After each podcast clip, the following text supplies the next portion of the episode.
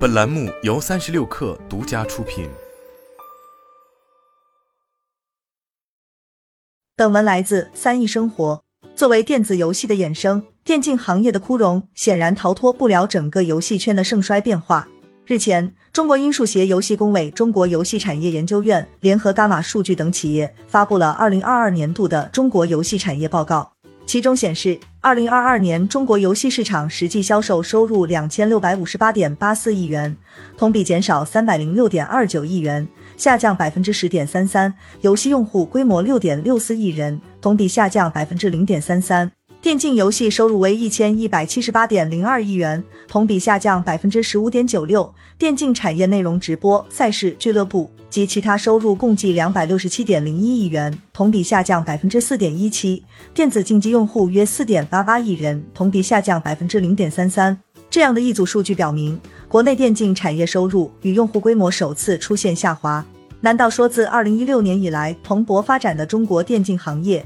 要进入下行周期了吗？答案或许是肯定的。在讨论电竞的未来这个问题前，首先自然需要了解究竟讨论的是什么。从目前电竞行业的现状来看，电竞圈俨然是无法完成新陈代谢的。由于缺乏迭代电竞游戏的能力，所以这一点必须依赖游戏厂商。因此也意味着这是一个极为依赖 B 端而非 C 端来推动的市场。那么，二零二二年的电竞行业投融资情况又是怎样的呢？整个二零二二年。电竞行业的投融资信息从去年的六变为了零，也就是说几乎没有任何资本流入。在许多业内人士看来，趣玩集团与英雄体育 VSBN 这两大泛电竞企业 IPO 的失效，也正是电竞行业在二零二二年失意的典型例证。而资本的谨慎，或许也源于用户规模的负增长。毕竟，在过去市场复合增长率动辄百分之三十、百分之四十的时候，投资机构是挥舞着钞票投向几乎一切电竞概念的企业。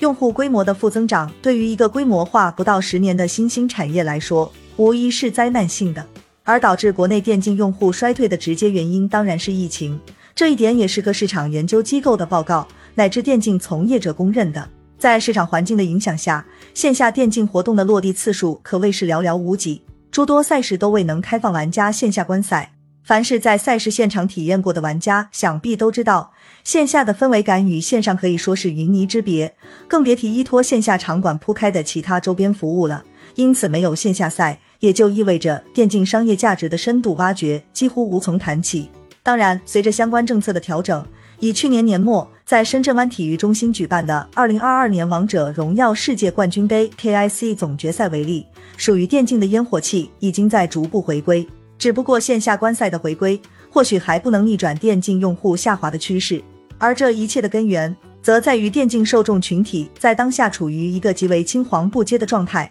上一代用户已经随着 DOTA 二英雄联盟穿越火线一同老去，而新一代的电竞游戏则迟迟未能出现。以最火热，同时也是电竞生态最成熟的英雄联盟为例。这个依然占据全球第一宝座的 MOBA 游戏已经有着十三年的历史了，但目前它也不复二零一四年全球日活跃用户突破两千七百万的辉煌，其开发商拳头甚至已经很久没有公布过这款游戏的日活数据了。但想必许多玩家都能感受到游戏匹配速度变慢，以及不再需要排队。如果游戏本身从山巅开始走下坡路，依附于其的电竞生态自然也会面临衰退。按照电竞行业的历史来说。抛开入门门槛低且群众基础好的射击游戏和球类游戏外，电竞圈的主流项目是经历了一次完整代际更替的。以大名鼎鼎的 WCG 世界电子竞技大赛为例，本世纪初的比赛项目是魔兽争霸、星际争霸、帝国时代等 RTX 游戏。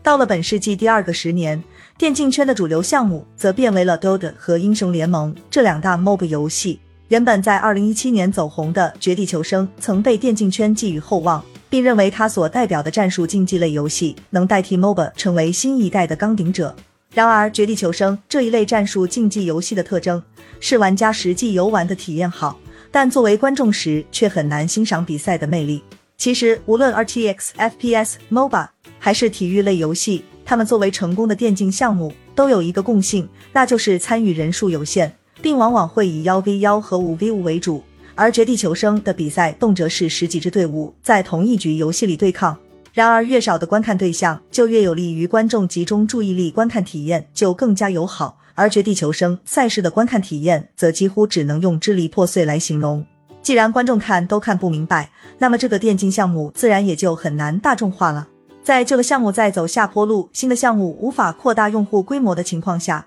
电竞圈可不就青黄不接了？更为致命的是。电竞行业在近年来的高速发展过程中，其实并未探索出一条行之有效的变现途径。从目前来说，作为整个电竞生态最核心的电竞俱乐部战队，依然还高度依赖赞助商。而一旦赞助商抽身，就出现了二零二二年电竞圈一潭死水的这个结果。赞助商进入电竞圈，从本质上来看，无疑是为了在赛事舞台上吸引消费者，追求的是品牌曝光。但如今的市场环境是整个广告行业都在承压，广告主自然也就不太愿意大规模投放了，并开始从单纯追求曝光到品效合一，因此对电竞的关注也开始不断降低。只能说，现在想要拯救国内电竞行业的颓势，或许真的要看拳头的无畏契约了。这款在海外收获了大量拥趸的 FPS 游戏，在去年十二月十八日已经获得版号。要知道，目前国内的 FPS 电竞赛事还只能用不温不火来形容。在腾讯的宣发能力以及腾讯体育的赛事运营经验加持下，FPS 游戏的电竞生态这块蛋糕，或许能够成为未来几年国内电竞圈的一个重要增长引擎。